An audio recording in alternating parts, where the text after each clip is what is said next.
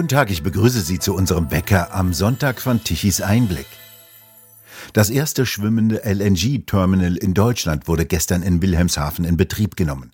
Dies ist ein schwimmendes Terminal für verflüssigtes Erdgas, das sogenannte LNG. In diesem Schiff wird das flüssige Erdgas wieder in Gas umgewandelt, indem es im Prinzip in mehreren Stufen erwärmt wird. Von diesem Terminalschiff wird das Gas dann in das Fernleitungsnetz eingespeist. Dafür wurde eine 26 Kilometer lange Gasleitung nach Etzel gebaut, einem wichtigen Knotenpunkt. Die erste LNG-Lieferung hat das Schiff aus Spanien selbst mitgebracht. Dieses Gas soll ab Mitte kommender Woche in das deutsche Leitungsnetz eingespeist werden. Alle weiteren LNG-Lieferungen sollen dann im kommenden Jahr Spezialtanker in ihren gut isolierten Tanks über die Weltmeere herantransportieren. Sie gehen längsseits an das Terminalschiff und pumpen das tiefgekühlte flüssige Erdgas herüber. Insgesamt sollen drei schwimmende Terminals in Deutschland festmachen, zwei in Wilhelmshaven und ein weiteres in Brunsbüttel. Weiterhin werden mehrere stationäre LNG-Terminals geplant. Seit den 80er Jahren bereits wird über LNG-Terminals diskutiert.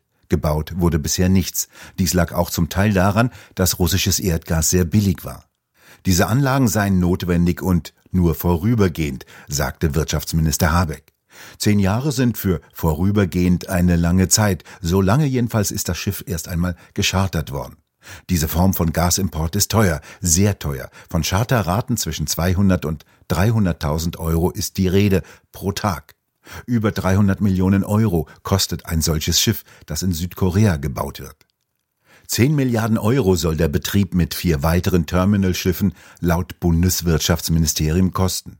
Deutschlands Energiewende beschert jenen Spezialreedereien, die solche LNG-Schiffe verschartern, einen wahren Goldrausch. Für Produzenten von LNG sowieso. Jetzt also steht die erste Anlandestation. Der riesige Schiffskoloss hat also für die kommenden zehn Jahre festgemacht, fehlen jetzt die Schiffe, die das LNG herantransportieren. Was bisher über den Deal mit Katar bekannt ist, soll das erste Schiff mit Flüssiggas von dort im Jahre 2026 ankommen. Anfang des nächsten Jahres sollen erste Tanker mit LNG aus Amerika kommen. Etwa sechs Prozent des deutschen Gasbedarfes sollen über dieses Terminal in das deutsche Gasnetz eingespeist werden, etwa fünf Milliarden Kubikmeter Gas pro Jahr. Frank Hennig, guten Morgen. Das ist doch nicht viel mehr als jener Tropfen auf den heißen Stein. Wie sehen Sie denn das? Ja, guten Morgen. Wir stehen ja erst am Anfang des Ausbaus der LNG-Terminals in Deutschland. Äh, zunächst sind das ja äh, Schiffe, also diese sogenannten FSRU, an die dann die LNG-Tanker andocken. Dann wird das Gas, das Flüssiggas rübergepumpt und über Seewasser erwärmt und dann in unser Gasnetz eingespeist. Insgesamt sollen bis 2026 äh, äh, sieben Terminals entstehen, also vier solche schiffsgebundenen und drei äh, feste. Wenn die alle in Betrieb sind und auch voll beliefert werden, dann könnten über diesen Weg könnte ein Drittel der Gasmenge äh, zu uns kommen, die wir bisher immer verbraucht haben. Ein anderer Teil kommt dann über das Rohrleitungsgas, also aus Holland, äh, Norwegen und so weiter. Aber es wird, äh, wir werden damit nicht mehr die Mengen erreichen, die wir seinerzeit im Komplettpaket aus Russland und aus den anderen Nachbarländern bezogen haben. Also das Gas wird knapp bleiben und es wird vor allen Dingen teuer bleiben. Energie muss ja preiswert und immer verfügbar sein. Das ist also in Zukunft nicht mehr der Fall. Nein, hängt natürlich zusammen mit der aufwendigen Gewinnung, also oft über Fracking-Verfahren.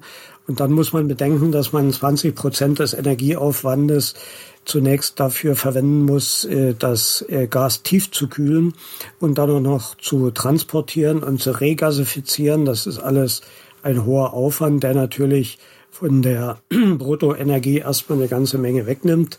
Aber äh, LNG ist weltweit gehandelt. Wir stehen da als Abnehmer in einer Schlange. Die meisten Mengen werden in Ostasien abgenommen, also Korea, Japan und China. Die haben Langfristverträge über 20 und mehr Jahre, nehmen große Mengen ab. Also wir müssen dann auch offenbar mehr bezahlen, um von diesen Mengen etwas abzubekommen. Für dieses Jahr sind einige Lieferungen aus Doha angekündigt über den Jahreswechsel. Das werden aber nur einige hunderttausend Tonnen sein. Also es ist ein Beginn, auch ein symbolischer Beginn. Ähm, es hilft uns ähm, ja von der Menge her äh, nicht wirklich. Wobei wir für diesen Winter ja noch gut gerüstet sind. Wir hatten den Winter begonnen mit vollen Gasspeichern. Also natürlich äh, hälftig etwa noch russisches Gas.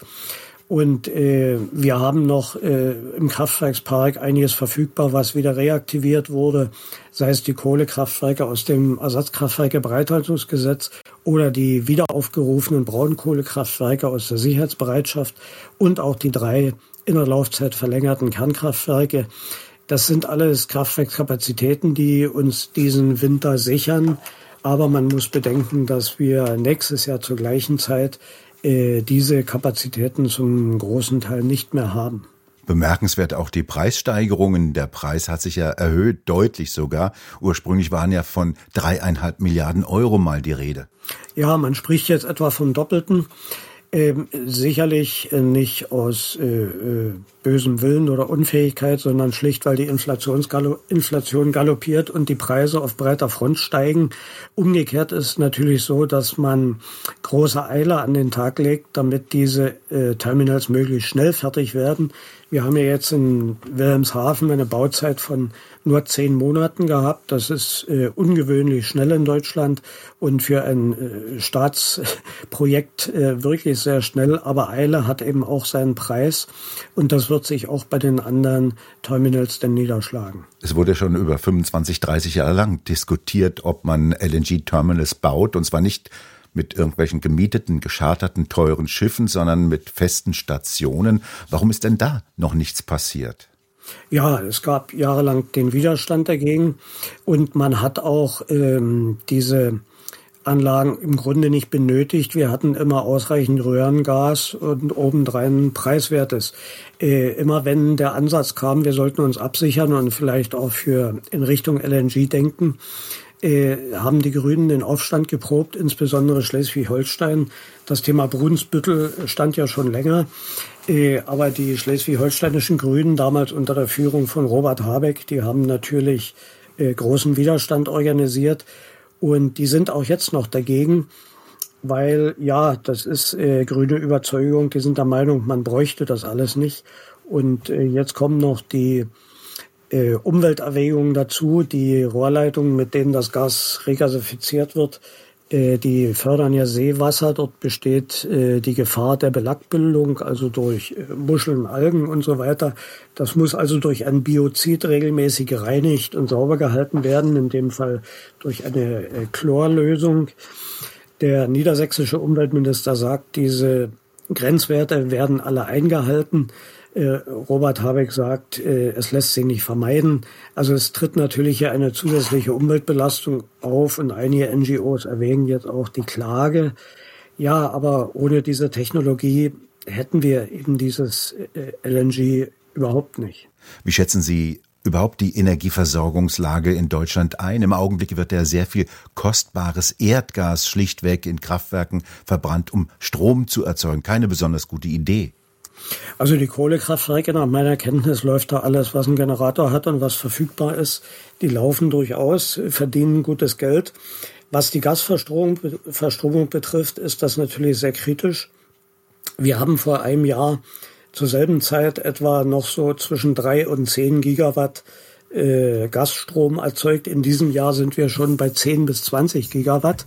Das heißt, äh, die Tendenz ist steigend und ich kann nicht erkennen, warum dieser Trend im nächsten Jahr abnehmen sollte, wenn wir dann auch noch drei Kernkraftwerke und einige Kohlekraftwerke weniger haben.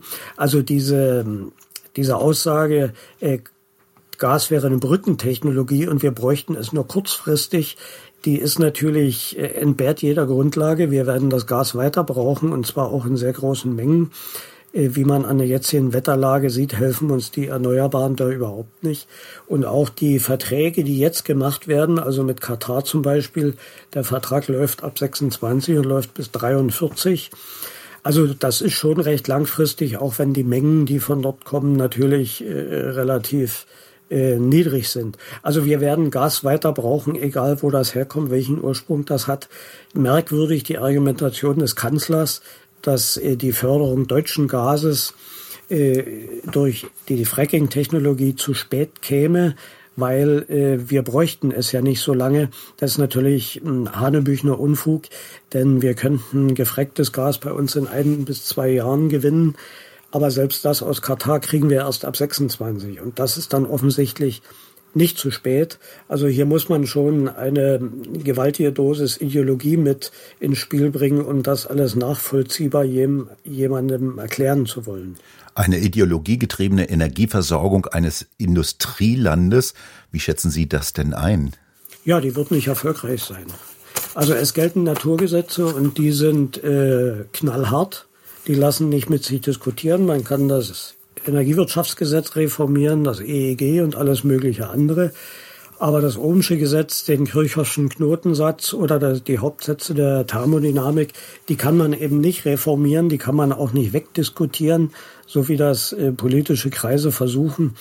Ähm, es zeigt sich jetzt, dass dieses jahrelange Mantra, wir brauchen mehr, mehr Erneuerbare, einfach nur mehr und mehr zubauen, so als würde sich das äh, Problem dann von selbst erledigen, dieser Weg ist offensichtlich erfolglos, aber es ist schon bemerkenswert. Wir haben den Krieg in der Ukraine, wir haben äh, Gas als Brückentechnologie nur noch äh, in einer geringeren Menge und trotzdem wollen wir gleichzeitig über Verzicht und Emissionssenkung das globale Weltklima retten. Das ist alles etwas viel zur gleichen Zeit und vor allen Dingen mit untauglichen Methoden. Wir hätten durchaus äh, die Möglichkeit gehabt, äh, global Emissionen senken zu helfen durch Technologieexport, aber weder die Kernkraft äh, ist dazu noch in der Lage, noch haben wir die CCS-Technologie weiterentwickeln können.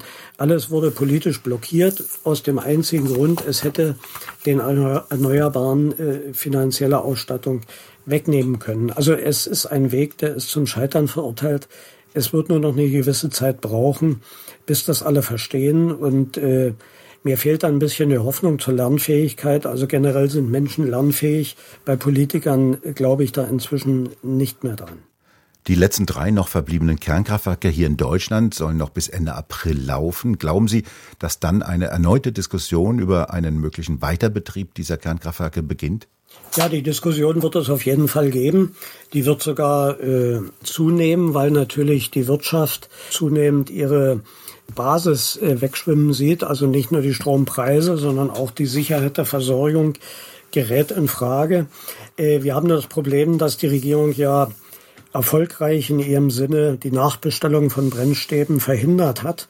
Das heißt, äh, Ende März oder im April nächsten Jahres sind die Brennstäbe der drei Kernkraftwerke dann so weit herunter äh, gebrannt, äh, dass ein Weiterbetrieb wirklich nicht mehr möglich ist. Es sind aber keine neuen Brennstäbe da. Das heißt, die drei Anlagen gehen mit Sicherheit sowieso außer Betrieb. Und ob dann nochmal ein politisches Umdenken stattfindet, dass man dann nochmal neue Brennstäbe bestellt, die aber dann sicherlich erst im Jahr 24 geliefert werden können. Wie man die Anlagen so lange äh, wartet, in Schuss hält, Revisionen durchführt, Kontrollen, Prüfungen und vor allen Dingen, wie man das Personal an Bord halten will, das ist ähm, eine völlig ungeklärte Frage und ich bin der Meinung, auch die Unternehmen haben dann kein Interesse mehr. Die werden das nur noch hinter sich bringen wollen bei der erratischen deutschen Energiepolitik und der Unberechenbarkeit tut sich hier noch ein Purzelbaum im Punkt im Bereich Kernenergie. Das tut sich keine Firma mehr an. Wir sehen das an ENBW, RWE. Äh, die investieren vorrangig jetzt im Ausland, äh, vor allem in Erneuerbare. Und äh, die Versorgungssicherheit in Deutschland ist dann dann ist denen dann relativ egal. Die wollen halt Geld verdienen wie jedes Unternehmen. Das hat dann mit Versorgungssicherheit nichts mehr zu tun. Dafür müsste der Staat eintreten. Der ist aber in den entscheidenden Gliederungen hier weitgehend ahnungslos. Wir sehen ja bei dem Stromverbrauch in Deutschland einen merkbaren Rückgang. Hatten wir früher noch um die 80 Gigawatt Leistungsbedarf, so ist er deutlich gesunken. Was bedeutet dann das für ein Industrieland? Naja, ein sinkender Verbrauch ist ja prinzipiell erstmal gut, aber äh, das zeigt natürlich eines, dass wir in Sachen Industrie schon etwas auf dem Abstieg sind. Also Trimet Aluminium in Essen äh, arbeitet nicht mehr mit voller Kapazität. Die arbeiten noch bestehende Aufträge ab, nehmen aber keine neuen mehr entgegen. andere Betriebe der Grundstoffindustrie, wie auch äh, die BASF zum Beispiel, die fahren alle auf Sparflamme, die äh, reizen ihre Produktionskapazitäten längst nicht mehr aus. Im Gegenteil wird jetzt äh, überlegt und geschaut, zum Beispiel BASF, wo investiert man im Ausland, in China, wo es ausreichend sicheren und preiswerten Strom gibt. Also wir sind auf einer geneigten Ebene nach unten und so wie der Industriebedarf sinkt, das sind ja alles Großverbraucher in der Grundstoffindustrie, so äh, geht auch der Bedarf zurück. Wir liegen jetzt in der Spitze bei 75, 76 Gigawatt, also die 80 erreichen wir schon nicht mehr. Äh, gut, äh, der fatale, die fatale Folge davon ist, dass natürlich ein sinkender Verbrauch auch den Druck aus dem System rausnimmt und den Druck äh, darauf rausnimmt, diese fatale falsche Energiewende zu beenden und wieder die Weichen so zu stellen, dass wir einen belastbaren Energiemix bekommen, der auf Dauer auch die Preise wieder senken würde. Ein Industrieland auf dem absteigenden Ast. Frank Hennig, vielen Dank für das Gespräch. Bitte. Und bei Ihnen bedanken wir uns fürs Zuhören. Schön wäre es, wenn Sie uns weiterempfehlen. Weitere aktuelle Nachrichten lesen Sie regelmäßig auf der Webseite tichiseinblick.de und wir hören uns morgen wieder, wenn Sie mögen.